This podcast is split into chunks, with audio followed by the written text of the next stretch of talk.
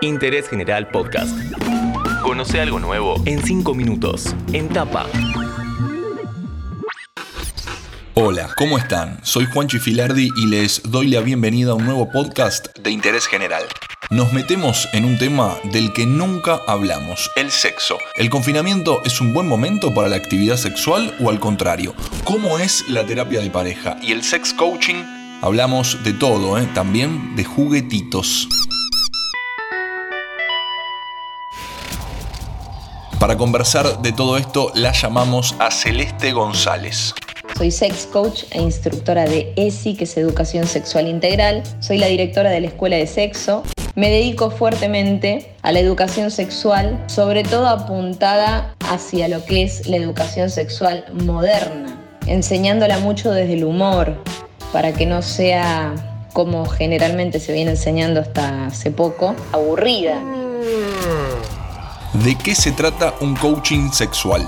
Esta pregunta está buena, sobre todo para marcar la diferencia entre lo que es un sexólogo, sexóloga y una persona que realiza terapia de sex coaching. Quien contrata a un sex coach es porque tiene una necesidad concreta pero no patológica. Si ya requiere medicación, se deriva a un especialista en sexología. Quienes buscan a un sex coach es porque presentan problemas en su relación de pareja, problemas en el desarrollo propio de habilidades eróticas en la cama, porque tienen inseguridad trabas emocionales, mentales, trabas sociales, morales, religiosas, que le impiden a esa persona desarrollarse libremente y vivir su sexualidad en plenitud.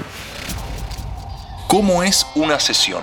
No es como uno se imagina, que es una especie de, película triple X donde la pareja está teniendo sexo y la sex coach se mete y los ayuda. No, no tiene nada que ver hoy en día contratar un sex coach especializado en la materia, sino que te evalúa, te observa, guía, indica, sugiere. Todo esto desde afuera siempre.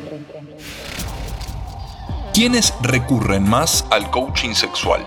De igual a igual eh, hay consultas tanto de hombres como de mujeres, heterosexuales, homosexuales, transexuales, consultan un sex coach. Si es personas solas o en pareja, te diría que mucho más consultan las parejas porque se dan cuenta que necesitan ayuda, y yo siempre les digo, conózcanse de forma individual primero. Destraben todos esos tabúes que tienen, como por ejemplo pensar que si ella usa un juguete es porque no te necesita o porque tu pene está de más. Porque usar juguetes, masturbarse, conocerse es el primer paso elemental para después poder transmitirle a tu compañero que te gusta, cómo te gusta, dónde te gusta.